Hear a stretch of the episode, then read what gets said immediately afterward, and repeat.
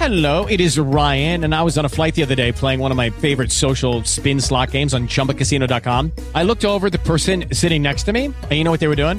They were also playing Chumba Casino. Coincidence? I think not. Everybody's loving having fun with it. Chumba Casino is home to hundreds of casino style games that you can play for free anytime, anywhere, even at 30,000 feet. So sign up now at chumbacasino.com to claim your free welcome bonus. That's chumbacasino.com and live the Chumba life. No purchase necessary. VGW Group. Void were prohibited by law. See terms and conditions. 18 plus.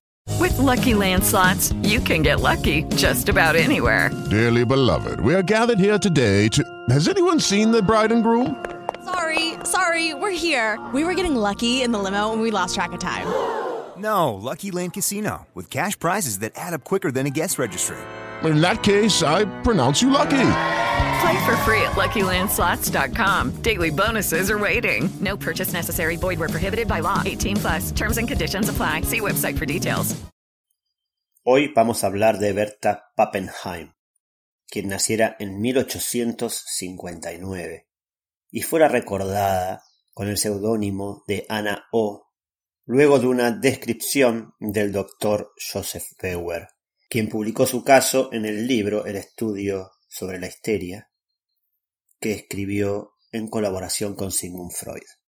Berta era austríaca de origen judío y a los 18 años fue presentada al doctor Breuer, ya que padecía una tos intensa, parálisis de las extremidades del lado derecho del cuerpo, alteraciones de la visión, problemas en la audición y en el habla, alucinaciones, pérdida de conocimiento, veía serpientes, gritaba, no reconocía su propio idioma, e incluso llegaba a no ver a ciertas personas que se encontraban con ella en la habitación.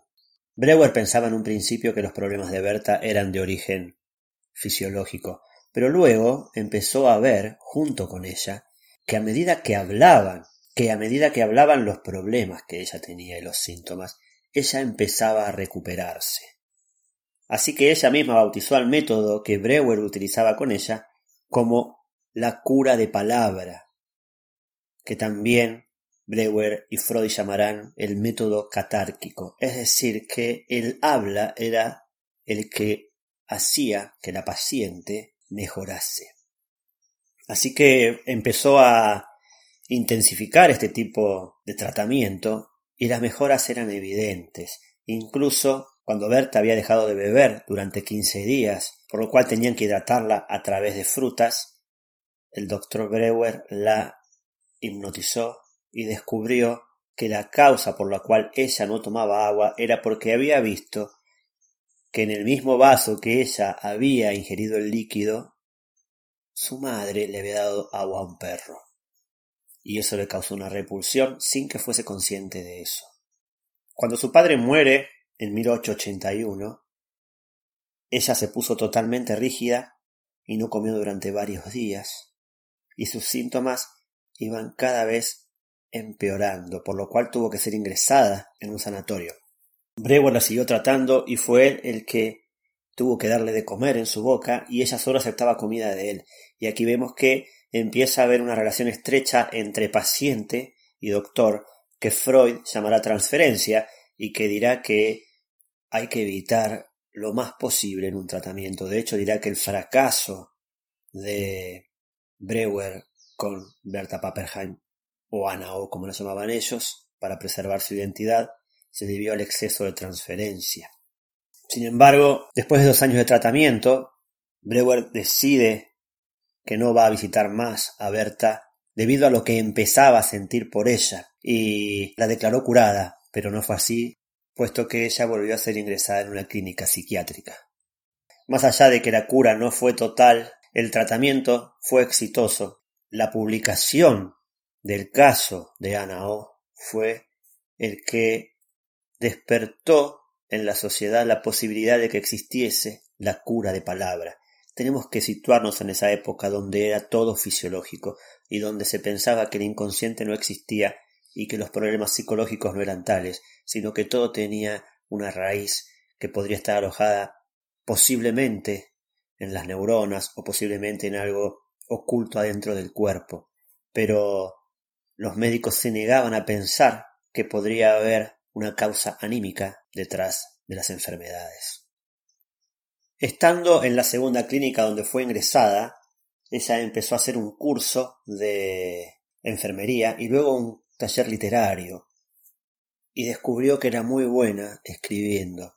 Cuando finalmente fue dada de alta, publicó su propio libro de cuentos para niños y empezó a trabajar en organizaciones benéficas para luchar sobre lo que ella denominaba la esclavitud blanca, que no eran otra cosa que las ventas de niñas y mujeres judías dentro de la misma comunidad, de aquellas niñas y mujeres que, viniendo de países como Turquía, eran vendidas en Alemania porque habían perdido sus maridos o porque eran madres solteras o porque tenían hijos fuera del matrimonio con un segundo marido. Así que empezó a luchar y formó una organización y luego un orfanato para asistir a los niños. Más tarde, en 1904, formó la Federación de Mujeres Judías y se convirtió en miembro de la Federación Alemana de Organizaciones de Mujeres, y lideró esa organización durante más de dos décadas.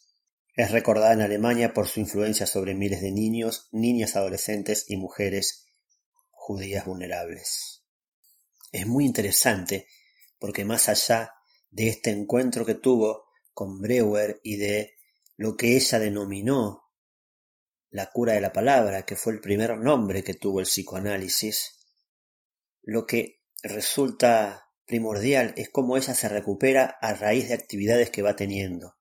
Es decir, que deja de ser una jovencita que a los 21 años se ocupaba de cuidar a su padre, a ser una mujer que empezaba a tener actividades, primero en el curso de enfermería, luego en el taller literario, luego escribiendo. La escritura es un trabajo para otros y luego pudiendo hacer visibles las problemáticas de las mujeres para luego involucrarse directamente a trabajar con niños, jóvenes y mujeres. Luego de su muerte, el gobierno de Alemania emitió un sello postal en honor a sus contribuciones en el campo del trabajo social.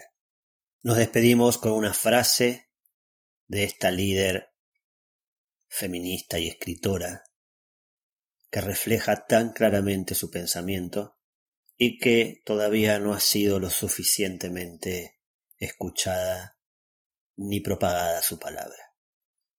La frase dice así, ni el sexo, ni la edad, ni la confesión, ni el partido político pueden justificar el silencio de las injusticias.